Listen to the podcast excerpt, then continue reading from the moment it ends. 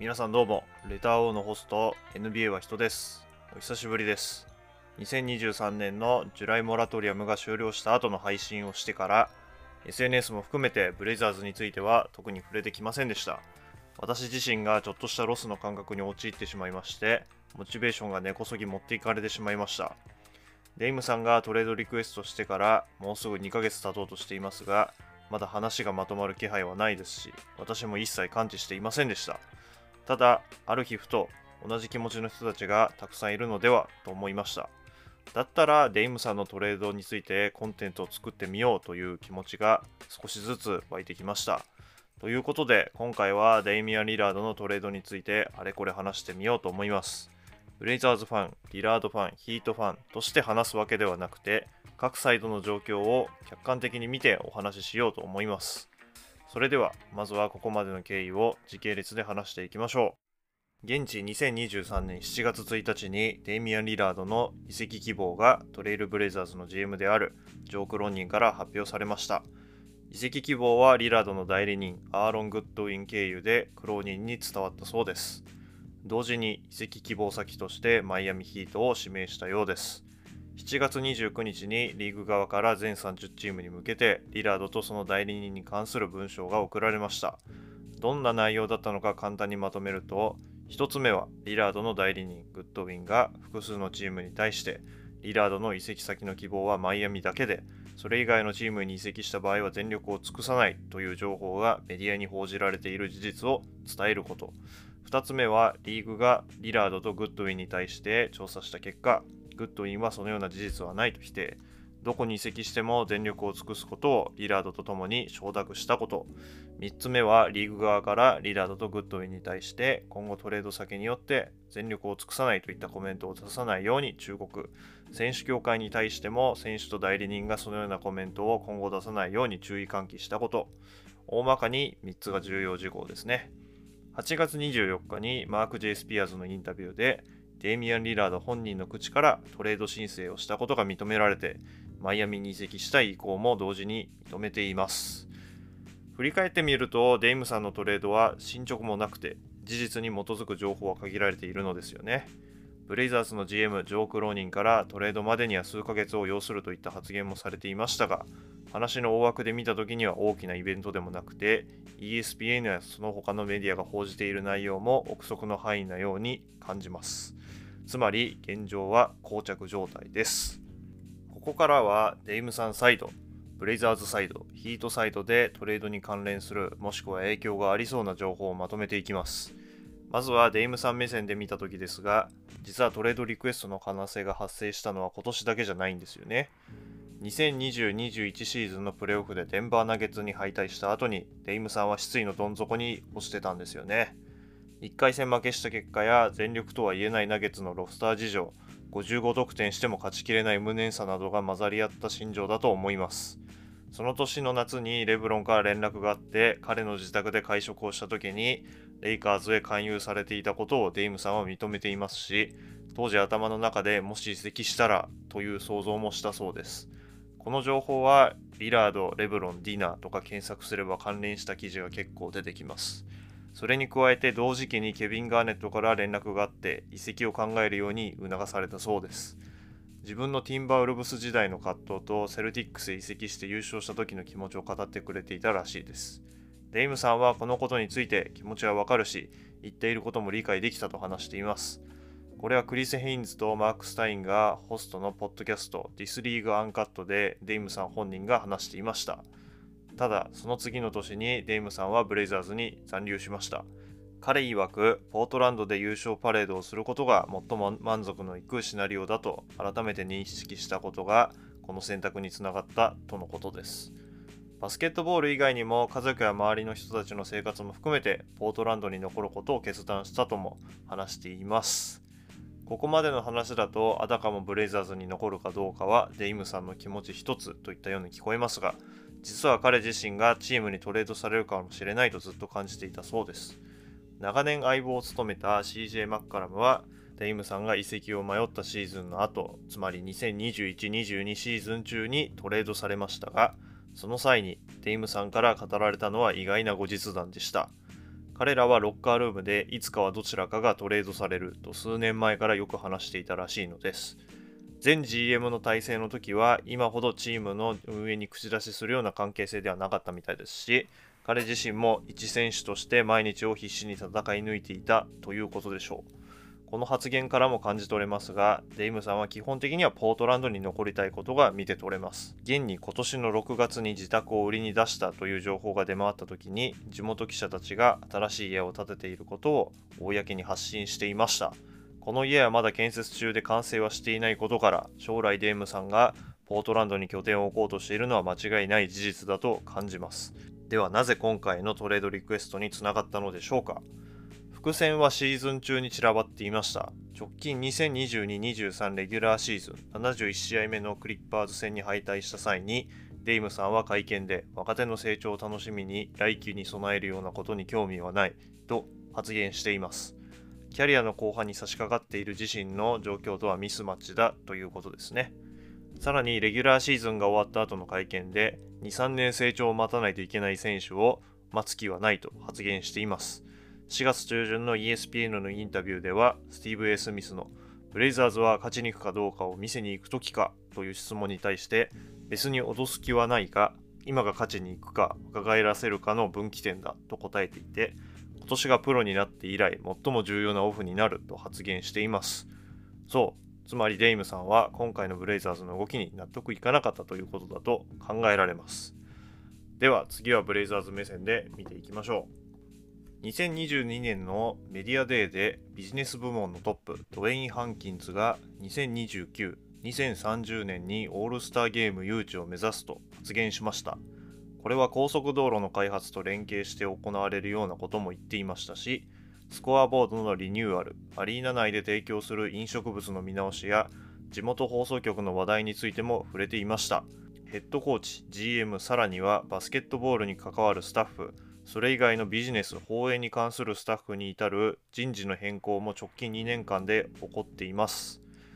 球団全体で新体制に向けて動いていたということです。バスケットボールの面を考えると、前 GM のニール・オールシェイが作ったロスターから大きな補強は特に行っていません。強いて言うならば、ジェラミー・グラントを加えただけで、あと行ったことは2021-22シーズンのスタメン3人と、現アメリカ代表のジョッシュ・ハートを放出したぐらいです。つまり解体作業のみを行っただけです。直近シーズンで気になった動きは2つありました。1つ目は、かたくなにビッグマンを補強しないこと。2つ目は、デイムさんの健康面に対して神経質になっていたことです。1つ目が気になったのは、先日出たモーゼス・ブラウンと契約したニュースが理由です。保証されていない契約を結べたなら、なぜ昨シーズンの怪我人が相次いだ時にしなかったのかと疑問に思いました。2つ目については最後にまとめて話します。ここまでの話だと、ブレイザーズはハナからデイムさんで勝ちに行く気がなかったように見えますよね。オルシェが GM を退いてから、クローニンはデイムさんを中心に勝つチーム作りをすると言っていただけに、嘘つきクローニンと言われても仕方がないように見えます。ただ、デイムさんたちを近くで見ていた人たちからは、今回の顛末は意外だという見解が多いんですよね。最近だとブレイザーズファンならおなじみのジェイソン・クイックさんがポッドキャストに出て発言した内容は納得のいく見解でした。彼はデイムさんとクローニンが四六時中話し合っているのを見ていてデイムさんがチームを見限って出ていくような関係性には見えなかったと話しています。大手メディアや外部メディアは去年の7月に契約延長したことやマイアミを移籍希望先として公にしていることを目立たせてビールやハーデンと比較している情報をたくさん作っていますが、このクイックさんのコメントは少し違っていました。ブレイザーズに近いから悪いように言わないだけではと思われる方もいると思いますが、彼は会見や記事で攻撃的な質問、報道をする側面も持っているような人物です。ブレイザーズのいつものメディア人でデイムさんを苛立たせていたのは最近の記憶だと彼一人だけです。前 GM のオルシェに対してもとっつきにくい人間だと赤裸々に書いていたり、現体制に懐疑的なファンのコメントを拾って擁護した上で、読者に広めたりと、ライター魂が溢れているような人です。その人がブレイザーズとデイムさんの関係性は悪いように見えなかったと発言しているんですよね。そのクイックさん曰く、どうしてもデイムさんとブレイザーズで相容れない出来事があって、それが事の顛末を招いたと予想していました。この内容は The Athletic のポッドキャストで聞けます。とても面白い回だったので聞いてみてください。つまり、ブレイザーズサイドとしては、デイムさんと将来を天秤にかけて決断せざるを得なくなったということです。次に、マイアミヒートサイドで見ていきましょう。クリス・ヘインズが2023年6月18日にヒートはデイムさんを獲得する意向があるとツイートしていました。しかもヒートは彼が移籍すると想定しているとも書かれています。7月1日、まさにデイムさんが移籍希望を表明した日に、ジミー・バトラーがデイムさん獲得を今年のオフの最優先事項と発言したこともツイート。当日にオファーしている内容として、タイラー・ヒーロー、ダンカン・ロビンソン、複数のドラフト指名権だろうと記事にして書いています。このトレード内容にカレブ・マーティンは含めたくないということも書いてあります。もう一つ面白いことがあって、ヒートは2021年8月にカイル・ローリーを獲得して以来、実績のあるベテラン選手をトレードで持ってきていません。つまり現状2シーズンの間トレードによる大きな動きを見せていません。2020年にファイナルに出たチームがトレード市場で鳴りを潜めているということです。ブラッドリー・ビールやカイリー・アービングを獲得しに行く意向が噂で報じられていましたが、どれも実現していません。結果が出ていないだけかもしれませんが、動く準備をしてきたのは間違いないと思います。ヒート目線の情報は少し薄いのですが、デイムさんと関係が深い選手は在籍していますし、前から勧誘はあったと考えても間違いではないと思います。あまり参考にしたくはないのですが、シャムズ・チャラニアは8月2日にツイートしていた内容で、残りわずかの契約の選手複数と1巡目指名権を3から4つ、若手選手1人、タイラー・ヒーローを第3のチームに送って、プラス2巡目指名権を複数、それにスワップ権をブレイザーズに渡す話が行われていると報じています。結果はどうなるか分かりませんが、トレード希望を出してから具体的なトレードオファーの内容が出ているのはマイアミヒートだけなのも事実です。何にしても将来を棒に振ってでもヒートがリラードを獲得しに来るのは明確だと思われます。ここまで3つの視点でデイムさんのトレードにまつわる話をしてきました。ただ、どこの視点から見ても今回のトレードリクエストに至った明白な原因は出ていません。真相は誰からも語られていませんし、デイムさん本人も直近のインタビューで回答を拒否しています。ただ、ドラフトの結果とジュライモラトリアムが始まる前のクローニン、デイムさん、グッドウィンの間で行われた話し合いが引き金だったのかなと思います。予想の範囲を出ませんが、ヘンダーソンを指名したこと、フリーエージェント、トレードで晩作尽きたことを打ち明けられたのではないかなと、NBA は人は考えています。はい。では、ここから、まあ私の思いというところで話していきたいかなというふうに思います。で、まあちょっと、ここ数日ですね、まあ根詰めて、まあ、調査した結果、まあ、一つ疑問が浮かび上がりました。えー2021-22シーズンから2022-23シーズンのこの2期ですね。っていうのがかなり、まあ、不思議なシーズンだったということですね。で、まあ私だけかもしれないんですけど、まあ本来ですね、この2シーズンっていうのは、デイムさんで勝てるのかっていうね、ところだったっていうふうに見えてたんですけど、まあ実際そうではなくって、デイム・オア・リセットの、あの2択の確率ゲームだったっていうね、まあ当たり前だろっていうふうに聞こえるかもしれないんですけど、で、かなりですね、デイムさんの、まあ、勝つ確率がかなり低い二者択一だったということですね。で、えー、っとですね、ちょっと各ね、ポジション、あの今回登場させた3社のですね、立ち位置をもう一度確認したいんですけど、デイムさんは優勝したいと。ブレイザーズはうまくやりたい。マイアミヒートは優勝したい。で、デイムさんはまあ優勝したいんですよね。ただし、彼の所属しているポートランドトレイルブレイザーズはうまくやりたいんですよ。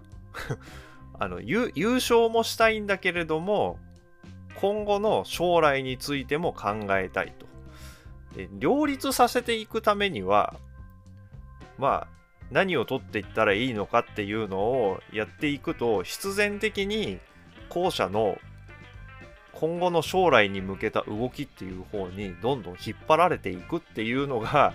この2シーズンの、まあ、結末だったということですね。でこれは、まあ、ジョー・クローニンが意図してリラードにその出ていくためにこう包囲網を作ったみたいな書き方とかを、まあ、SNS で書かれている方たくさんいるんですけど、まあ、作ったというよりかは、まあ、そうなるルートが必然的だったと。そのデイムさんで勝ちに行こうとすると将来を全て諦めないといけないという路線になるのでまあ結局のところどっちを取るかっていう話になっちゃったっていうねことなんですよね。まあ考えてみたら当たり前の話なんですよ。なんですけどうんまあそういうことなんですよね。でうんまあ何してもまあワンチャンねあれば優勝できるようなチームを作りたいっていう多分気持ちはどこかにあったと思うんですけどまあ現実問題としてまあそのね、あの、将来のために備えるようなことをしつつ、それを捨てないで優勝するっていう風になってくると、まあもう必然的にね、こう、デイムさんの目的からはどんどん遠ざかっていくっていうのが、まあ世の断りだったと いう、まあオチだったんじゃないかなっていうことですね。で、もう一つの、まあ、マイアミヒートの立場を言うと、まあ、結局のところ、まあ、ブレイザーズってなかった、えっと、デイムさんとマイアミヒートが最終的にくっつくかどうかはわからないんですけど、まあ、同じ方向を見てるのは、その2社なんですよね。目的は合致してるんですよね。ただし、ブレイザーズの目的は違ったんですよ。っていう、まあ、ジレンマの、まあ、2シーズンだったとまあ、いうことなんじゃないかなっていうのが今回の調査で、まあ、第三者的にねいろんな情報を集めた結果私が納得いった、まあ、結論ですまあもう知っとるがなってまあいうふうに思ってる方たくさんいらっしゃると思うんですけど私は納得するのに結構その調査は必要でしたね。本当の意味で納得するっていう点では。そのまあ、結果論と、まあ、その現実問題ね置かれてるところっていうのを、まあ、見て、まあ、そこまでねこうスマートに答えを導き出せてる方とかってたくさんいると思うんですけど私はそそこに納得するためにはちょっとこの根詰めで調査する期間が必要でしたね。本当の意味で納得するには。でえー、っとですね、ちょっとここから、まあ、デイムさんがドラフトされてから、まあ、2023年、まあ、今に至るまでの経緯を、まあ、ちょっとですね、ザック・ローさんの記事をもとに、ちょっとお話ししようと思うんですけど、ざっくりとですね。えっ、ー、とですね、まあ、2012年のドラフトから2023年の11年間についてということで、で、まずですね、デイムさんが入ってくる前に、まあ、過去のですね、まあ、遺産ですね、まあ、あの、プリチャードが GM だった時の、まあ、遺産ですね。ということで、まあ、引き継いでいた、ニール・オリシェが引き継いでいた、まあ、選手の人材という点では、まあ、バティウムとラマーカス・オルドリッジとウェズリー・マシューズ。でそれに加えて、まあ、デイムさんがいつも尊敬するベテランの一人としていつも出している、まあ、スティーブ・ブレイクとか、まあ、その辺がいましたよと。ここら辺は過去の遺産なんですよねでただしこのこの中の、まあ、3人ですねニコラス・バティウムとラマーカス・オルドリッジとウェズリー・マシューズっていうのは、その後のブレイザーズのスタメンなんですよね。だから彼らは、まあ多分最近の記憶の中で一番強えなっていうふうに思っていたようなブレイザーズの主力メンバーっていうのは遺産なんですよ。前の GM のね。っていうことで、まあ、ちょっとここら辺からですね、ちょっと私は調査していて、ちょっと怪しいなって思うふうに、っていうふうに思ってたんですよ。で、まあ、2012年のドラフトの前ドラフトの前に、まあ、GM がですね、まあ、ニール・オールシェになりましたよと。で、まあ、ちょっとその前のシーズンとかも、もうなんかちょっといろいろごたごたあって、まあ、プリチャード辞めて、まあ、暫定の GM が入って、で、またなんかもう一回 GM が入って、みたいな感じで、いろいろごたごたした上で、まあ、ね、今後の何年間か務める、まあ、ちょっと定まった GM ということで、まあ、ニール・オルシェになりましたよと。で、その時に、まあ、デイミアン・リラードが、まあ、指名されましたよと。でもう一つ言うと、このシーズンに、まあ、ネイト・マクミランを辞めさせて、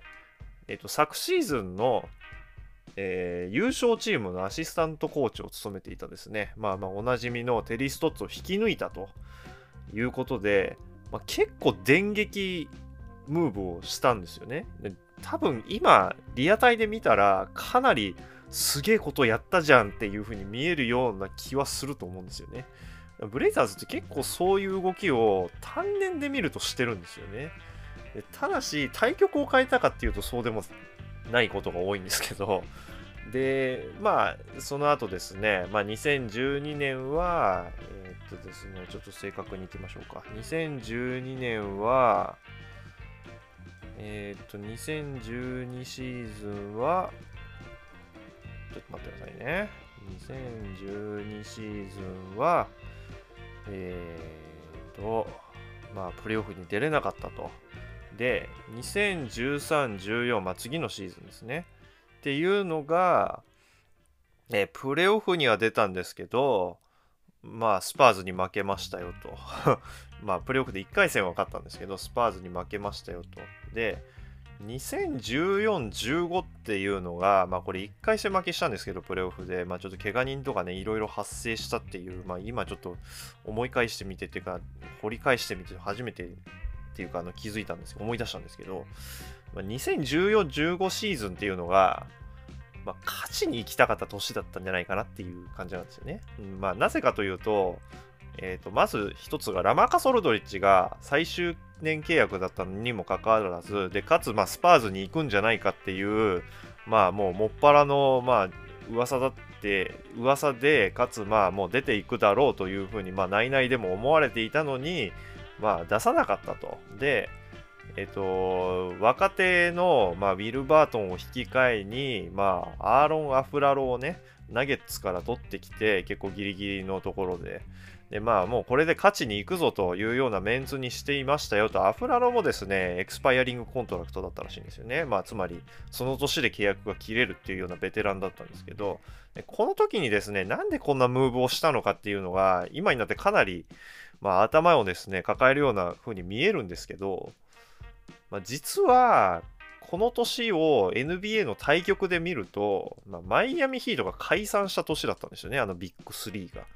で、まあ、どこが勝つんだというような状況になっていたんですけど、まあ、この時にですね、まあ、おそらく勝ちに行きたかったんじゃないかなっていうふうに思うんですよね、ワンチャン。まあ、わかんないですよ。ちょっと私の調査不足かもしれないんですけど、まあ、この2015年のプレーオフで勝ちに行きたかったんじゃないかなというふうに思ったんですよ。まあ、レブロン・ジェームスもキャバリアーズに移籍して1年目で、まあね、ここでまどうにかね、一発、まあ、ワンチャン狙いたいと、まあ、70年代以来のね、優勝を。ともしかしたら思ったのかなっていうふうに思うんですけど。でこの年にじゃあどどこに負けたのかっていう話なんですよね。ブレイザーズが1回戦目でグリズリーズに負けるんですよね。うん、負けちゃうんですよねでその年どこが優勝したのかっていうと急に現れたウォリアーズがまあ優勝したわけですよで、まあ、ここからまあ NBA 全体としては、まあ、ゴールデン・ステイト・ウォリアーズの王朝が始まるということなんですけど、まあ、それと一緒にブレイザーズも、まあ、ここからですね、呪いのようなシーズンが始まっていくわけですよ。まあ、毎シーズン毎シーズンですね、まあ、勝てるんじゃないか、勝てるんじゃないかというふうに思いながらも、まあ、巨大な壁にね、阻まれるっていうようなシーズンが続くと。で、まあ、ちょっとこの後ね、お話に出るんですが、まあ、トラウマのね、プレーオフもまあこの後に待ち受けているという中で、まあ、ラマカ・ソルドリッチがですね、まあ、このプレーオフが終わって、次のオフシーズンに出ていってしまうんですよね。で、まあ、アフラロも、まあ、若手をね、犠牲にしたにもかかわらず、まあ、契約切れということでいなくなってしまいますよということで、まあ、すっからかんになっちゃいましたよということですね。まあ、ブレイザーズとしては、まあ、デイムさんしかいないと。まあ、デイムさんも言うても、まあね、まだね、新人にちょっと毛が生えたというか、まあ、まだね、新人契約も終わらないような選手だったんですけど、で、ここからですね、まあ、デイムさんを中心としたチームに向けて、まあ、大解体みたいなものが始まるわけですね。で、これがですね、まあ、2015、16シーズンのですね、始まりですね。で、まあ、この時何をしたのかというと、えっ、ー、と、まあ、ラマカ・ソルドリッチが、まあ、何も残さず出ていってしまいましたよと。で、契約切れ寸前の、まあ、ニコラス・バティウムをトレードで出しましたよと。で、出して取ったのが、まあ、ノア・ボンレイだったということで、まあ、ローさんの記事を見る感じだと、当時はすごい評価をされていたということで、まあ、ちょっとあんまりもう私記憶にないんですけど、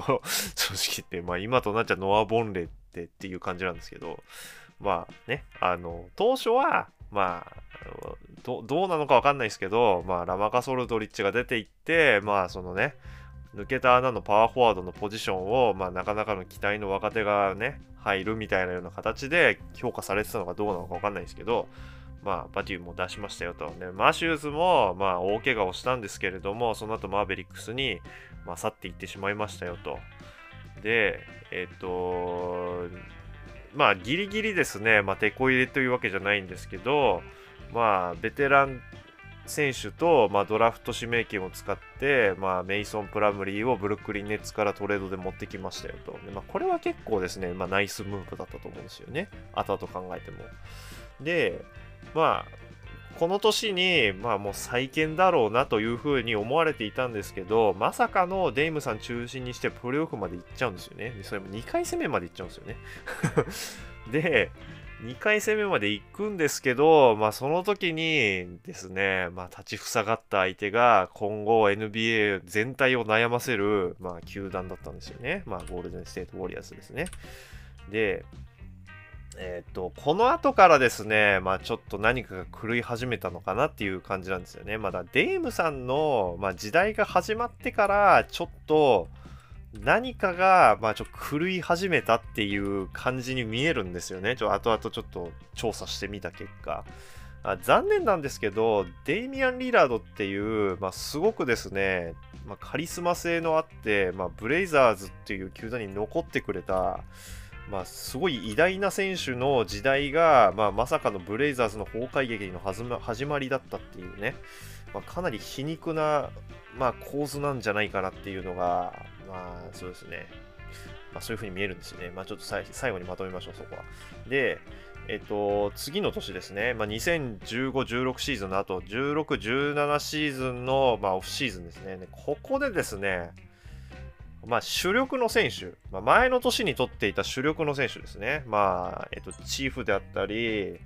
えー、ハークレスですね。まあ、この辺りと、まあ、契約延長するんですよね。結構大きい金額で。で、ここら辺からですね、まあ、結構首を絞め始めるんですよね。で、え、っとですね、そうですね。まあ、本当は、なんか、この16、17のオフでホワイトサイドが欲しかったらしいんですけど、まあ、取れなくって まあ、一生噛み合わなかったエヴァン・ターナーっていう選手を取るんですよね で、うん、まあそ、そうなんですよね。エヴァン・ターナーっていう選手を取って、で、まあ、ハークレスと、まあ、契約延長をして、で、まあ、この前のシーズンですね、15、16シーズンで、まあ、ハー、えっ、ー、と、チーフとも、まあ、契約延長していましたよと。で、まあ、この後、まあ、一切、まあ、ヌルキッチを取るところ以外は、まあ、ほぼ一切何も大きな動きをしないんですよ、この後から。でなぜかというと、まあ、FA で呼ぶ自信がないっていうのと、あと CJ の契約、再契約が待ってるということで、まあもう、石になっちゃうわけですよ。もう動かないっていうような状況になっちゃって、で、まあ、サラリーキャップ開けてたところで誰も呼べないし、で、まあ、トレードするって言ってもなんかなんとなくうまくいってるからできないし、みたいなので、まあ、ちょっとですね、ここから膠着状態が続くわけですよ。まあ、ここからですね、ちょ私もイライラし始めてましたね、実際。イライラしてるのだけは覚えてますね。で、まあ、経緯をたどると、まあ、そのエヴァン・ターナーを16年のオフに、まあ、プレ FA の争奪戦の末に、まあ、ちょっと多額で複数年契約してしまうと。してしまうって言い方よくないですね。すると。ただ全く機能しなかったと。で、そのシーズン中にメイソン・プラムリーをトレードして、まあ、ヌルキッチを獲得しましたよと。でただ、ここからですね、まあ、前のシーズンから続き、まあ、プレーオフには出るんですが、まあ、ウォーリアーズですね、まあ、2期連続阻まれると。あの、いうことで優勝を阻まれてしまうと、1回戦でこの年は負けるんですよね。っていうことで、まあ、どう、どうしていこうかというような感じになっていくんですよね、ここから。まあ、ここの辺からですね、まあ、ちょっとじれったいのが始まるんですよね。あの、うん、まあ、決定的になるのは、まあ、この次の年なんですけど、まあ、要は弱点が完全に露見するっていう年がこの次のね、17、18シーズンっていう魔の年なんですけど、この年も、まあもう全く動かないんですよ、正直言って。で何したのかっていうと、まあ、ザック・コリンズを、まあ、ドラフト1巡目指名権2枚使って、まあ、取るわけですよ。その年のドラフトでね、ザック・コリンズを。で、まあ、ね、まあ、悪くはないんですよ、ザック・コリンズもね。悪くはないんですけど、まあ別に新人ではあるので、まあそうすぐね、どうにかなるような感じではないんですよ。で、まあね、あの主力として使えると思われていた、まあ、アレンクラブとかもいまいち機能せず、まあね、そのまま違うチームへ送りますよと、まあ、契約も大きかったんで。っていうことで、まあ、実質ですね、まあ、どんどん弱体化していくわけですよ で、この、このシーズンに何かを諦めとけばよかったような気はするんですけど、まあ、なぜかというと、まあ、もう皆さんね、ご存知の通り、17、18シーズンっていうのはあのトラウマ界なんですよ。まあ、ニューオーリンズ・ペリカンズにね、あのー、すごいアップセットを食らうわけですよ。あのウエスタンカンファレンスで3位で出たのに6位のチームにスイープされるっていうねそれもなんかブリッツっていうなんか凄まじいなんかあのメンツで行うスーパーブリッツをやられてまあねデイムさんが完全に封殺されるっていうねあのトラウマ回が生まれたわけですよここで。で、まあ、この時にもしかしたらすごくですねまあ、思い切り動けばよかったんじゃないかなっていう気はするんですよね。この調査をしてる時にですら思うんですよ。そういう風に。で、まあ結局18、19シーズンっていうのも、まああまり何もすることなく、まあ迎えてしまうんですね。えっと、まあ何したのかって言えば、まあまたドラフトで、まあいい選手を取ったみたいな感じなんですよ。まあそれ GT なんですけど、まあ、ゲイリー・トレントを、まあね、獲得したというような感じになるんですけど、実際のところ、まあ、どどうなのっていうね、対局で見たときにていうことなんですよ。あの、いい選手はドラフトでは引いてはいるんですけど、まあ、いいいい選手でいい若手を取ってるだけなんですよ。結局のところ、対局で見たら、最終的なね。あの、ベテランを取りに行くようなスイングじゃないんですよね、やっぱり見てて。で、この2018、19シーズンっていうのは、何が起こったのかっていうと、まあ、結果から言うと、シーズンの終わりの結果から言うと、まあ、ここ最近で一番いい成績を残すんですよ。カンファレンスファイナルまで行って、ウォーリアーズに、またウォーリアーズにスイープされるんですけど、まあ、カンファレンスファイナルまで行ったんですよね。で、ただ、それではないんですよ、実は一番大きいニュースは。18、19シーズンっていうのは、ヌルキッチがレギュラーシーズン中に大怪我を負うんですね。まあ、シーズン絶望ということになるわけですよ。で、えっと、ななのに、まあ、カンファレンスファイナルまでね、進んでしまうと。で、この年にですね、ポール・アレンさんも、まあ、他界してしまう、ポール・アレンさんが他界してしまってるんですよね。でですね、ちょっとこれがですね、なかなかトリッキーなシチュエーションを招いている、まあ、トリガーだったのかなっていうふうに思って。トリガーというか、まあ、原因だったんじゃないかなというふうに思うんですけど、ポール・アレンさんが、まあ、他界するっていうのが、まあ、結構前に、まあ、もうちょっと先が長くないぞというのが分かっていて、でそれで、まあ、何か大きな動きが取れない理由の一つだったんじゃないかなっていう気がするんですよね。ちょっとこれ、話すためにまとめてて、ちょっとふと思ったんですけど、で、どうしていくのかっていうのが結構宙ぶらりんになったっていうのが、なんか実はあったんじゃないかなっていう、まあこれ憶測ベースなんで、ちょっと前半と違ってかなりファクトベースで話してないので、まあ私のね、憶測の中での話ということに留めては欲しい、留めてほしいんですけど、うん、ちょっとね、これが結構大きな要因の一つだったんじゃないかなっていうか、あの私たちをかなりじれったいモードに陥れた。で、まあそこから踏ん切りがすぐつけばよかったんですけど、まあ、結局今に至ってるんですよ。あの、売却するのかしないのかわかんないみたいな。うん、っていうね、ことの一つで、これがやっぱり、大きく動けなかった要因じゃなかったのかなっていうね、気はするんですよね。で、まあちょっとこの、ね、このままちょっと振り返っていこうとは思うんですけど、まあ18、19シーズンに、まあ、ヌルキチがね、大怪我をしてしまったんだけれども、まあ、カンファレンスファイナルまで行っちゃったと。行っちゃったって感じですね。で、次のシーズン、オフシーズンに、まあ、ホワイトサイド取るんですね。まあ、ヌルキッチがいないっていうのと、まあ、今まで欲しかった選手っていうのもあると思うんですけど、まあ、ホワイトサイドをトレードで取ってきますよと。結構うまい感じに取るんですよね、やっぱり。今、今まで通り。まあ、ううまい感じに、まあ、マイヤーズ・レナードと、まあ、ハークレスっていう、まあ、即戦力を、まあね、出した上で、まあ、いい感じにホワイトサイドを取ってきましたよ、ということなんですけど、まあ、今更っていうね 感じなんですよね。で、この後、まあ、我々の世界にもまあ大打撃を与えた、まあね、COVID-19 っていうのが始まって、で、まあちょっとね、シーズンが、まあ、長い間、まあ、お休みになって、ね、プレーオフのバブルで、まあ、レイカーズに、まあ、そのまま敗退しますよと。まあ、レイカーズもこの後優勝するんですよね。まあ、結構強い相手と一発目で当たってるんですよね。振り返ってみると、デイムさん時代っていうのは。まあ、ウエスタンなんでどこも強いんですけど、とりわけ強いチームと当たってるんですよね。で、まあ、ホワイトサイドを獲得しましたよと。ね、ただ、まあ、ちょっとリーグの全体的な、まあ、そのね、トレンドとかで見てみると、まあ、ちょっとね、今更かなっていう感じですよね。やっぱ見てみると。まあ、私、ホワイトサイド好きだったんで、あの、選手のプレースタイル的に好きだったんで、まあ、悪い気持ちはしなかったんですけど、まあ、ちょ今更感かなっていう感じですよね。で、えっと、この次の年ですね、まあ、2020-21シーズンっていうのが、まあ、割と中でも、このデイムさんエラの中でも、まあ、まだちょっとね、動きましたよっていうような感じのことをするんですね。まあ、っていうのも、まあ、ロバート・コビントンを獲得しましたよと。で、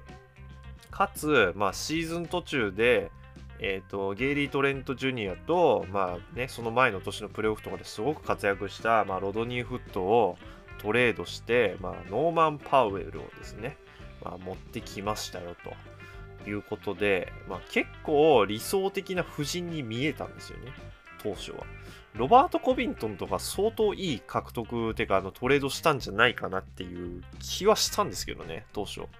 でただまあ蓋を開けてみたら、まあ、なかなかのミスマッチでしたよっていうのと、まあ、彼の油の乗り切った時期っていうのがもう遅かったっていう遅かったっていうかの乗り切った時期と、まあ、そのもうね抜けていった時期の、まあ、結構端境期に取ってしまってまあねもうそこに、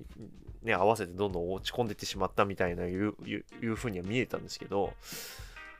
でこのシーズンがまあおそらくもうリセットボタンを押したと思われる事実的なシーズンだったんじゃないかなというふうに思うんですね。でなぜかというと、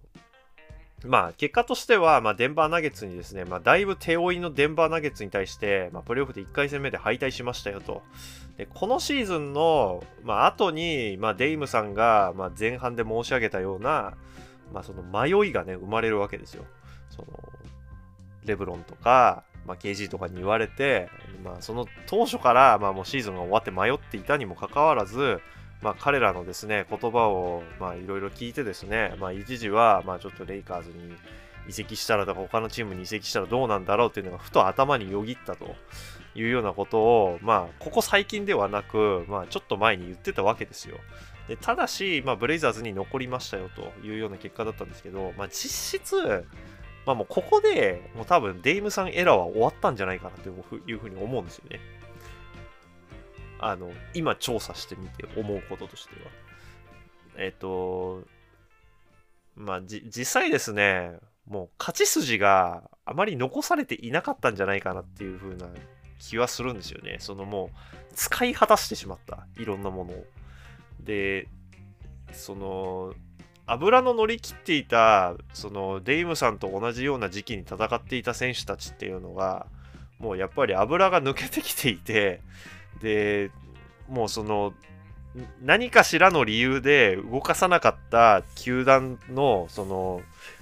やってきた結果とともにまあもういろいろなものが価値が下がってきてしまっていてまあどうにも動けなくなってしまったと。でそれがまあ実際ニーロ・オルシェイが安牌を取りたくってそういうことをしていたのかそれとも私がさっき言ったようなポール・アレンが他界するタイミングが分かっていて、でなんだけれども、そのチームのその身の振りどころっていうのが分からなくって、まあ、宙ぶらりになっていたというのいうので、もう今の状態を維持するしかなかったっていうような、まあ、可能性があったのか、まあ、どうなのか分かんないんですけど、まあ、ちょっと動くのが遅すぎたんですよね、やっぱり。全体的に。うん。あのどこかのタイミングでおそらくスイングをしていたら違う世界線が待っていたのかもしれないんですけどその世界線を選択するその勇気がなかったのかそれとももっと大きな巨大な理由でできなかったのかっていう感じなんですよねなんか見ていって。でうん、だニール・オルシェイが、まあ、やっぱり悪いっていうふうには、まあ、絶対見えちゃうし、まあ、それが彼の、まあ、責任だと思うんですけど、やっぱりなんか対極的に見ると、なんか、なんかちょっとおかしいなっていう感じはするんですよね。なんかチーム作り的には、なんか間違ってない路線にも進んではいたような気がするんですけど、なんかどこかで間違ってないんですけど、負けてるんですよね。あの、勝ちにいってない。ただ、負けてないんですよ 見てて。負けてはいないんだけれども、ま勝ちにもいってないみたいな感じで。でもしかしたらデイムさんもそれを信じてずっと残ってくれたのかもしれないんですけど、デイムさんもやっぱりなんだかんだ自分がトレードされるかもしれないみたいなことをマッカラムとずっと話してたんだけあって、まあ、彼自身も、まあ、そのね、負けにはいってないから、やっぱ頑張んないとダメだっていうふうに思ってたのかもしれないですし、まあ、ちょっとわかんないんですよね、本当に。なんか不思議なんですよ、すごく。なんか、一回やっぱ検証してみると、すごい不思議なんですよね。なんか、否定しきれないんですよ、見てて。もうなんかかなりね、不思議ですね、本当に。でただ、顛末を考えると、やっぱちょっと残念でしかないんですよね。で、一つ思うことは、やっぱりちょこの球団は、このままじゃ絶対勝てないっていう、やっぱ結論に至るんですよね。まあちょっと本当の最終的にこう私の中で、まあ、こうならないと勝てないっていうか、こうなっていかないと、まあ、本当の意味で、まあ、芯のある球団にならないんじゃないかなっていうのは、まあ、話していきたいんですけど、まあ、まあそうですね、まあ、2021、20、21シーズンのところで、まあもうちょっとリセットボタンは実際押されていたということなんじゃないかなというふうに思うんですよね。まあ、要は手の打ちようがなかった っていう感じですかね。で、じゃあこの後、まあ、何が起こっていったのかということですけど、まあ、2020、21シーズン、あ、21、22シーズンっていうのは、まあ、いろいろありましたよね。まあもうね、もう GM が変わったりとか、まあ、ヘッドコーチが変わったりとか、まあね、いろいろありましたよね。で、えっ、ー、とですね、うん、まあそうですね。まあこの後、やったことっていうのは、まあ、前半パートで話した通り、まあ、ジェラミー・グラントは持ってきたものの、まあ、実際破壊しかしてないんですよ。解体しかしてないんですよね。で、それも、まあ、今の結果を見たら思うこととしては、もうやっぱり、ベテランを大バーゲンして出したっていう感じなんですよ。で、何を獲得したかっていうと、まあ、一塁の望みをかけての、まあ、ドラフト指名権を、まあ、ちょびちょびともらったというような感じなんですよね。やっぱり。うんからね、結構、苦しいですね、うん。苦しいと思います、ブレイザーズ目線で見たら。で、じゃあリ、リラードが、まあ、この後ですね、まあど、どうなっていくのかっていうことだと思うんですけど、まあ、リセットボタンで、まあ、大バーゲンをしたっていうのを考えると、まあ、実際、ブレイザーズはかなりきつい立場にいるかなっていう気はしますね。ななので、まあ、本当の意味でブレイザーズファンとして、まあ、あの、聞かれてる方もいらっしゃると思いますけど、まあね、私はね、もうマイアミヒートに移籍するっていうのがもう多分確定路線かなっていうふうにもうちょっと自分の中で確信があるんですよ。あの、20、21シーズンにリセットボタンが実際、まあ21、22シーズンですね。まあ厳密に言えば、まあ20、21シーズンの終わりにリセットボタンが押されて、で、まあ先ほど、まあ前半のパートで、まあマイアミサイドとしてお話しした時に、まあ言ってたように、まあ21し、21年の、まあ、8月から、まあ、ローリー以外、ローリーのトレードをして以来、も何もしないわけですよ、マイアミヒートは。で、えっと、ブレイザーズが21、22シーズンから始めたことっていうのは、えっと、デイムさんで勝ちに行く対、えー将来の再建にかけるという比率で考えたときに、28ぐらいの、あのー10で、全体10で考えた時の、まあ、28ぐらいで、まあ、そそうですね、まあ、あの、その路線に進むっていうような感じだったと思うんですね。なので、まあ、デイムさんで行くっていう確率が極めて低いような、まあ、二者択一の、まあ、ゲームをしたと。で、その、まあ、28といえど、2の路線も、まあ、若干ありつつの、まあ、その、まあ、実際実質リセットボタンを押された中での、まあ、28での、まあ、そのゲームを行っている中で、マイアミヒートは、その、8の方にね、まあ、全ベットしたという風な、まあ、図式だったんじゃないかなというふうに思うんですよ。で、まあ、ブレイザーズとしても、まあ、リラードに勝ってほしいとか、まあ、リラードにいい思いはしてほしいっていうような面は、まあ、もちろんなんかね、持ってると思うんですよ、私は。あのね、いくらビジネスといえど、まあね、リラードに対して悪いなっていう気持ちはどっかにあると思うんですよね。で、うん、やっぱね、そ、こで、まあそのね、あのトレード内容、まあその待ってあげるっていうね、あの、マイアミヒートの待ってあげるっていうような、まあね、姿勢があって、で、まあ今に至るんじゃないかなっていう気はするんですよね。まあね、陰謀論なんで、まあ、あんまやりたくはないんですけど、まあ、私の個人的見解はそこです。なので、まあ、この2年間、マイアミヒートが一切トレード市場で、まあ、鳴りを潜めたっていうのは、まあ、それがあるんじゃないかなってな、なので、20、21シーズンの時点で、まあ、実質、まあ、大きくトレードで持ってくるっていうので、1枚話に噛んでたっていうのがそこから始まってたんじゃないかなっていう気がしちゃうんですよね。なんかちょっといろいろ調査して私の中でいろいろ妄想した結果がそこなんですけど。でなので、まあ20、21シーズンが終わった時点で、まあかなりデイムさんが、まあその優勝しに行くというのは分が悪い、まあそのチーム編成をね、始めていたということだったんじゃないかなっていうのが、この私が NBA は人を始めてからの 2シーズンだったというオチで、まあちょっとですね、まあここ1週間強ぐらい調査してて、まあ、あの、頑張って会見とかをね、逐一追いかけていた自分は何だったんだっていう、ね、ところで、まあ、ちょっと自暴自棄に陥りそうなんですけど、まあ、そういうことなんじゃないかなっていうのが、まあ、私の、まあ、今回のデイムさんトレードリクエストの顛末に至った、まあ、そうですね、まあ、ブレイザーズの見解ですかね。で、まあ、何がですね、まあそのデイムさん時代でダメだったのかっていうところを見ると、まあその、もうどうにも動きができなかったっていうところで考えたら、じゃあその残されてる道として、じゃあ何でその、ね、その躍進するべきだったのかって言ったらもうドラフトしかなかったんですよ。で、まあ悪いとは言わないんですよ。別に CJ が悪いとか、別にアントが悪いとか、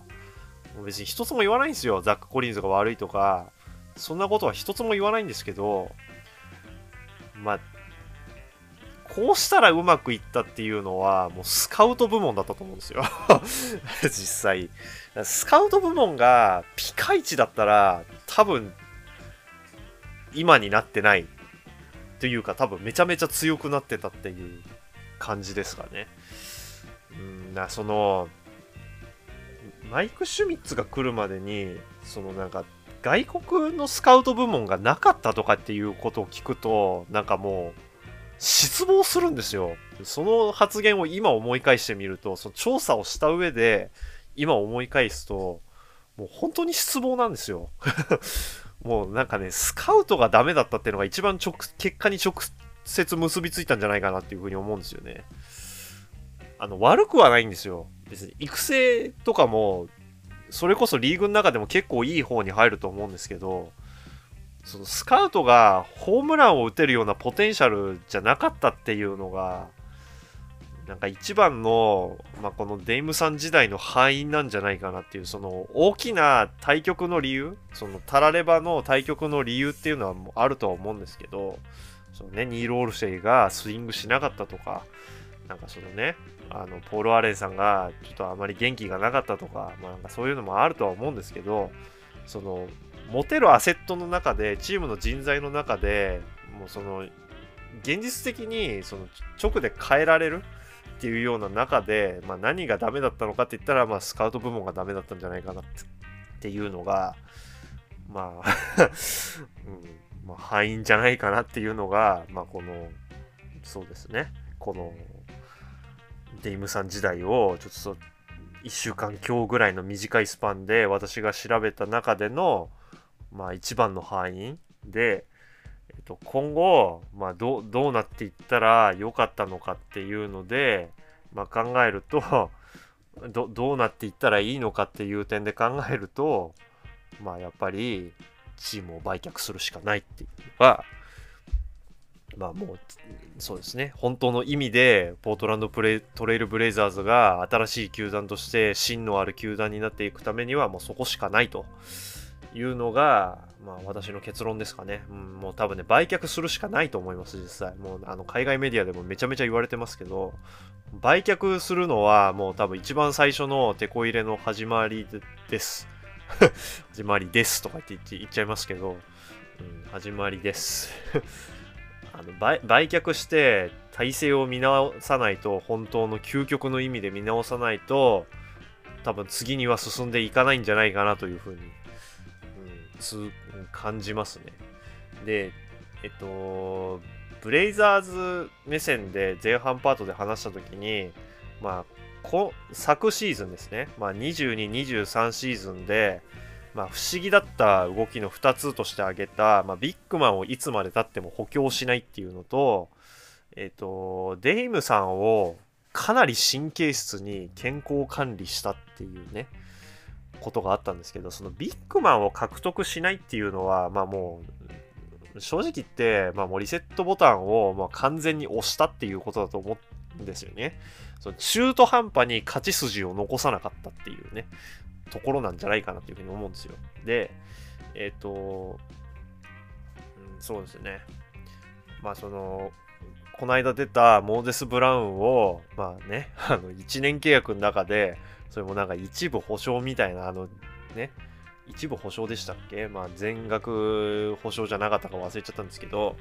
っていう中で、まあ普通に獲得したと、まあ結構モーゼス・ブラウンね、取ればいいんじゃないのって意見すごいたくさんあったと思うんですけど、まあその中で全く取らずに、今回リセットボタンが押されて、まあ普通に取ったというのを、まあ見ても、まあやっぱり勝ち筋を残したくなかったっていうことなんじゃないかなっていう気はするんですよね。で、えっと、もう一つですね、まあ、そのデイムさんが、まあ、怪我をしそうにな怪我をしてで前の試合で、まあ、途中退場したというようなことがあったら、まあ、ゼガヒでもチームが、まあ、引っ込めましたよと次の試合では、まあ、そのユニフォームをねまず用意しないとか、まあ、用意周到にして、まあ、絶対にデイムさんの意見も聞かずに、まあ、出さ出さなかったっていうのは、まあもうリセットボタンを押されていたということの、まあ、決定的な証拠だったと。まあそのね、トレードアセットを傷つけたくなかったっていうことなんじゃないかなっていうふうに今思うんですよ。うん、まああの、そういうふうにちょっと今思ってます。あの思ってるというか結構確信に近い感じで思ってますね。あのまあ、要はトレード材料を絶対に傷つけたくなかった。もしくは外部的な圧力があって傷つけたくなかったというようなことなんじゃないかなというふうに思います。ということは、トレード先がある程度決まってたんじゃないかなって決まってるんじゃないかなっていう気はしていてでやっぱりそのトレード先っていうのが、まあ、マイアミヒートっていうのがまあ結果は分かんないですけどまだ分かんないですけど、まあ、マイアミヒートなんじゃないかなと いうことだと思っているんですね。あのやっぱりあのアドバイオとすごい仲がいいっていうのはあってまあ、やっぱりオリンピックの時とかでも、まあ、そのジェラミー・グラントとの関係性はやっぱりすごい出たんですけど、まあ、後日談としてね同じ球団になったっていうのがあったんで、まあねあのー、関係性があったっていうことなんですけどアドバイオも実際、あのー、オリンピックが始まる前の会見とかでなんか言ってるんですよ、まあ、前にもツイートとかでも何回もしてるんで、まあ、もう知ってるよって方多いと思うんですけど、まあ、強いてアメリカ代表の中でよく話すとすれば、デイムかなって言ってるんですよ。で、その前から、まあ、ずっとまあ仲がいいんですよね、やっぱり。その試合が終わっても、まあ、やっぱりなんかね、挨拶しに行ったりとか、デイムさんがお腹が痛くて全く出れなかったシーズンとかも、なんかユニフォームを、まあね、ペットボトルと交換したりとかしてるんですよ。ねしてしてるわけですよ。そう考えたら、なんかですね、まあもう決まってたんじゃないかなっていう気はしちゃうんですよね。で、なんかバトラーともうまくやれるみたいなこと言ってますし、その、ちょっと前のあの ESPN のなんかのボクシングの番組とかの会見で言っちゃってますし、うん、だから、そうですね、まあこのデイムさん自体っていうのが、まあこんな形で終わってしまうっていうのは残念なんですけど、まあ、実質、まあ、2020-21シーズンが終わった時点で、まあ、もうリセットボタンはね、まあ、もうほぼ押されていたと。あのボタンから手は離していなかったんだけれども、まあもうね、押し込んでいたというような状態だったんじゃないかなと。で、まあワンチャン、その押し込んだボタンを、まあ、ハンマーで破壊するっていうようなシナリオも、まあもうワンチャン、ワンチャン残ってたのかもしれないんですけど、まあもうね、もう決まっていたと。いうのが、まあ、ちょっとこの1週間今日で私が、まあ、ちょっと調査をした結果ですかね。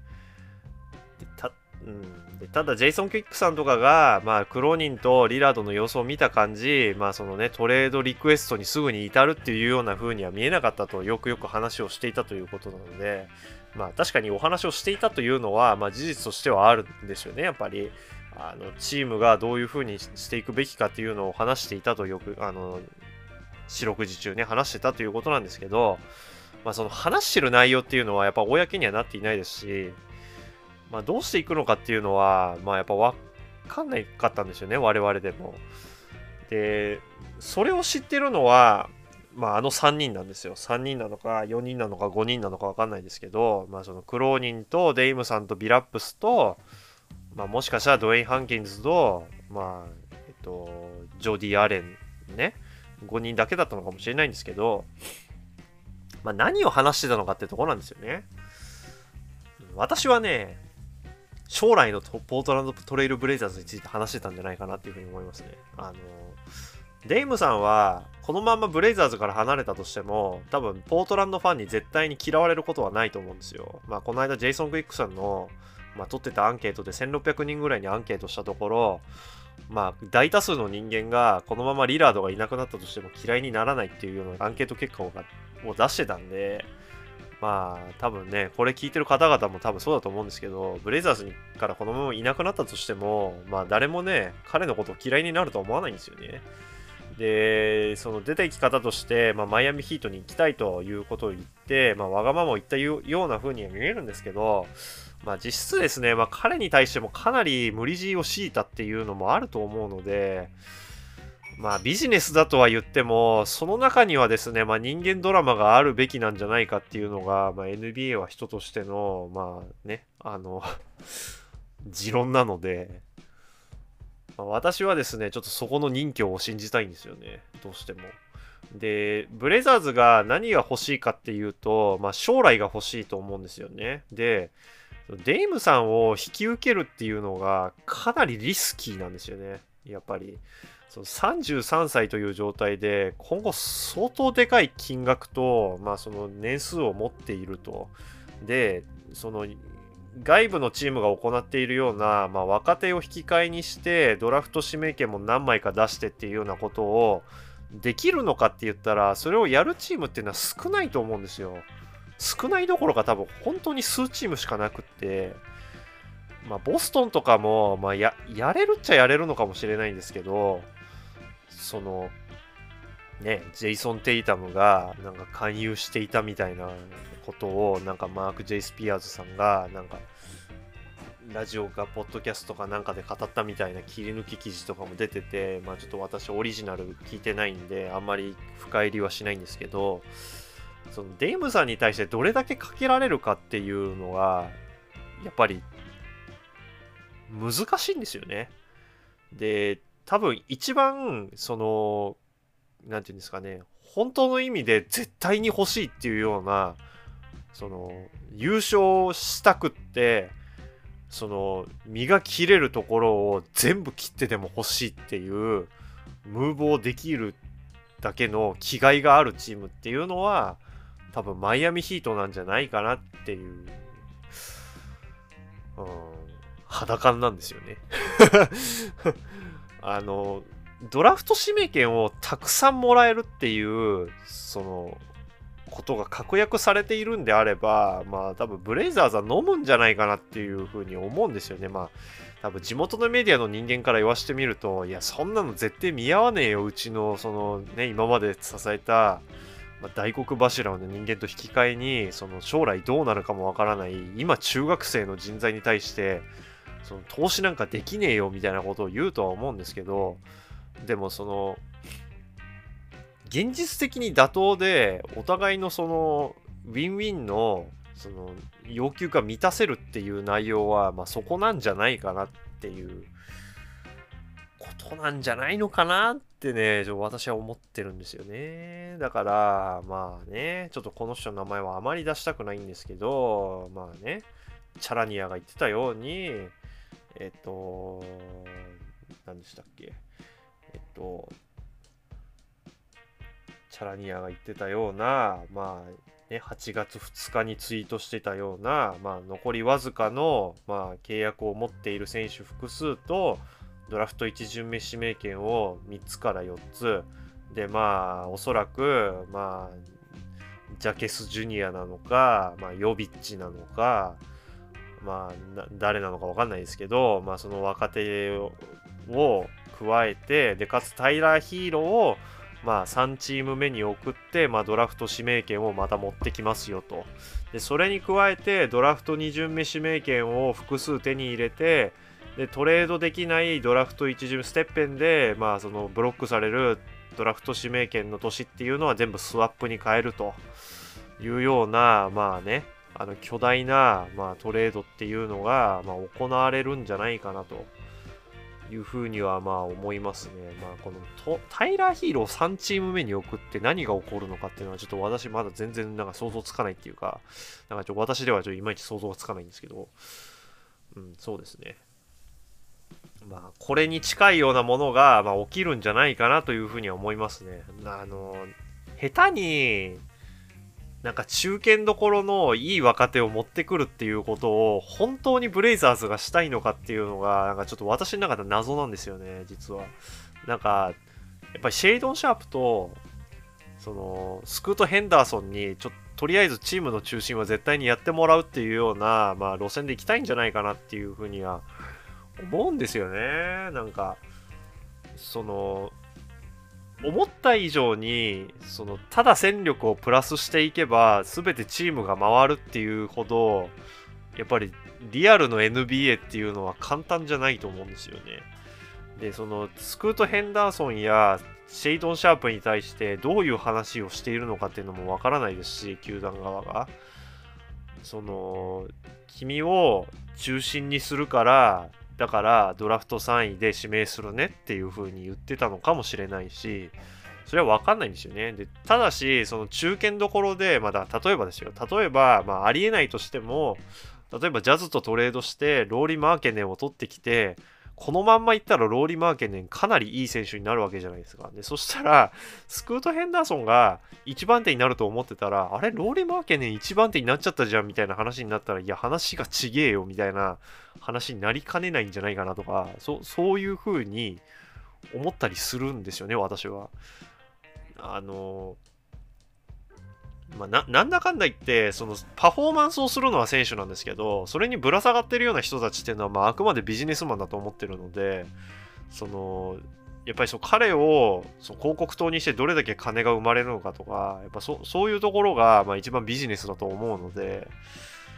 なんかねそういう話とかもやっぱ絶対あると思うんですよね。なんかそのコートで一番誰が活躍したっていうのは、まあ、その彼らの仕事ではあるんですけど選手たちの仕事ではあるんですけどあの、そ、そこまでね、単純な話ではないと、私は、浅知恵ながら思ってます。あの、そこら辺はね、ちょっと今後の課題として勉強したいんですけど、やっぱりね、バスケをしてお金が生まれるっていう世界なので、うん。もちろん、バスケットコートにいてパフォーマンスをするっていうのが彼らの一番のお仕事だとは思うんですけど、NBA はそれだけが全ての世界ではないと私は考えているのでそのブレイザーズとその今から中心にしたい選手たちの陣営の中でどんな話が行われているのかとかそういうのはやっぱ分からないんですよね。でそれらの要求を満たした上でどういうことを行っていきたいのかっていうのがもちろんあると思うのでそのただ戦力をどんどん増やしていってそのいい球団を強いチームを作っていきたいっていうんであれば多分もっとシンプルな話がたくさん多分転がっていてもっと簡単にいろんなチームがすごく強くなっていくと思うんですけど多分そうではないんですよね。だから多分大変なことがいろんないろいろ起きるんですよね。フィラデルフィアとかで。フィラデルフィアとかブルックリンとかで起きると思うんですけど、うん、だからそうですね。な私はこのデイムさんのトレードの顛末として結末で一番、まあ、見たい結末としてはやっぱりどこかに任侠があると。ビジネスの世界にも。っていうのが私の中では見たい結末。でまあ現実問題デイムさんを、まあ、長期契約で縛っているので、ね、かつブラッドリー・ビールみたいな、まあ、トレード拒否権っていうのがないので、まあ、ブレイザーズ側にそのトレードするかどうかという決定ボタンを握られているので、まあ、デイムさんがいくら何を言おうがデイムさん自身が何を言おうがアーロン・グッドウィンがまあ、どんなね、こう 駆け引きを持ちかけようが、まあね、あの結果は変わらないぞというのが、まあね、あの大方の見方で、まあ、第三者的な、まあ、冷静的な、冷静なね、客観的な見方だと思うんですけど、まあ、私は、まあ、そのね、まあ、デイムさんね、ここまで頑張って、まあ、この2シーズンね、まあ、いろいろあって、まあ、君のわがままもあって、こっちのわがままもあったけど、まあいろいろねあったけれども、まあ、最後は、まあ、お互い気持ちよく別れようというような、まあ、話が出来上がっているっていうのが、まあ、私が一番見たい結末ですかね。で、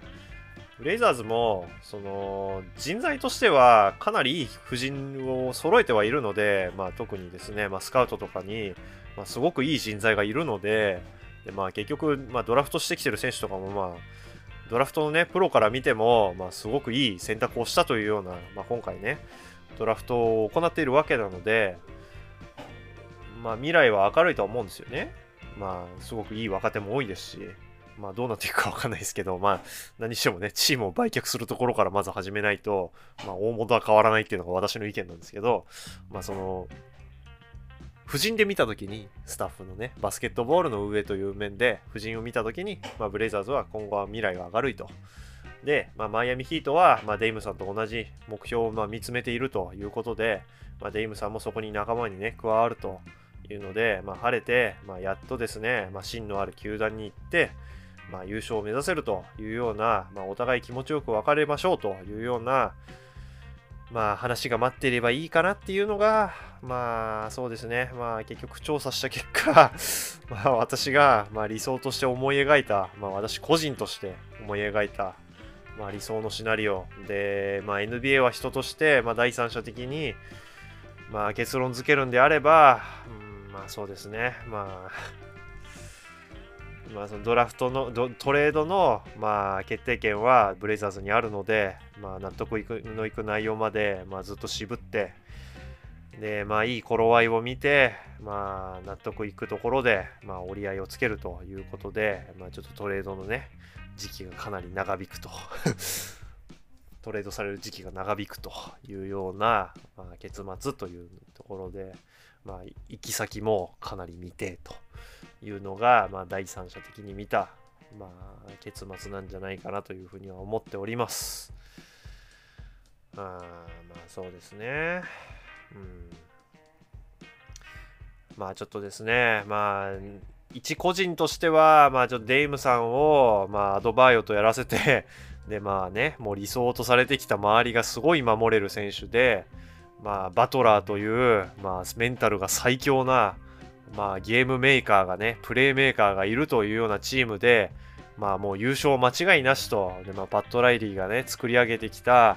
まあもう絶対的な、まあ、マイアミヒートというカルチャーの中で、まあ全くですね、まあ認められない、まあコーチ賞を取れない、まあエリック・スポルストラというですね、まあ希代の天才ヘッドコーチがいるところで、まあ彼がですね、まあこれまでの雪辱を晴らすというのが見たいんですよね。うん、まあ私はそれが見たいですかね。まあブレイザーズはもう何にしてももうオーナーが変わらないと、もう全ては変わらないと思います。うんもうあのね、運営方針が変わらない限りは、もう何をどう下が頑張ってももう変わらないと思います、実際。もうね、ちょ残念ですけど、もうなんかそうじゃないかなっていう感じです。そうね、スコアボードとかの、その、施設が古くて、オールスターに呼ぶんじゃねえよとかっていう風に NBA に言われたっていうのはもう情けなくて仕方がない、本当に。なので、まあ、ぜひですね、まあ、2030年を目指して、まあ、オールスター誘致ができるような、まあ、その規模のね、まあ、あの球団になってほしいとは思いますが、まあ、何にしてもそこら辺の話の整理がつかないと、まあ、どうにもならないっていうのが、まあ、今のトレイルブレイザーズじゃないかなっていう感じですかね。はい。ということで、まあちょっとですね、後半パートがめちゃめちゃ長くなったんですけど、まあちょっと久々だったので、まあちょっと長めにお話ししてみました。えー、で、そうですね、NBA は人として、まあ、ちょっと来シーズンは、まあ、ちょっと頑張って更新をしていきたいなと思うんですが、まあ、ブレイザーズ密着っていうような形ではなくなるかなっていう感じですね。まあ、一切触れないとかっていうのはないんですけど、なんかね、割とつつかない、その結構インフルエンサーの方々がつつかないような内容をこっそりつついて NBA 全体をまあ見ようかなっていうような内容になると思います。なので、えっと、ここ数2シーズンのようなまあその会見を毎度毎度なんかその解析してみたいなような感じじゃなくなるのでもっとフットワークが軽くなるんじゃないかなというふうにまあ考えてはおりますが、うん、というかやりたいですね。そういうふうに。はい。なのでちょちょっと他とは違うような角度で NBA を見るというようなまあ、風にしていきたいかなっていうふうに考えてますん。で、まあ、この2シーズンが、まあ、結構、そのですね、ここ1週間の調査で うん、まあ、ね、もうリセットボタン押されてたっていうような感じだったっていうのを、まあ、感じた時に自暴自棄にはなったんですけど、この2シーズンで、ま、蓄えた、私の情報網とかいろいろあるので、まあ、ちょっとそれをですね、まあ、結構フルに活かした、まあ、その他ではつつかないような内容っていうのを、ま、やっていきたいので、まあ、期待してくださいとは言いませんが、まあ、ちょっとね、あのー、頭の隅に楽しみに置いといてほしいかなぐらいな感じで思っております。ということで、今回はここで終わりです。まあ、だいぶ長く話しましたが、まあ、今ね、世界バスケをやっていて、まあ、私はですね まあ、非国民と言われるかもしれないんですが、えっ、と、フィンランド戦でまさかのね、1クォーター目で寝落ちしたっていうやつなんですけど、でその後の試合も、まあね、あのリアタイできず あのずっとデイムさんのことについて調べてたみたいなやつなんですけど、まあ、今 NBA がない中で、まあ、ちょっとね NBA エッセンスを、まあ、浴びられたということであれば嬉しく思います。ということで、ここで終わります。ありがとうございます。最後までお聴きくださった方。えっ、と、まあ、次いつ出るかは未定ですが、まあ、近いうちにまた、あの、ポッドキャストでお会いできればというふうに思っております。では、ありがとうございます。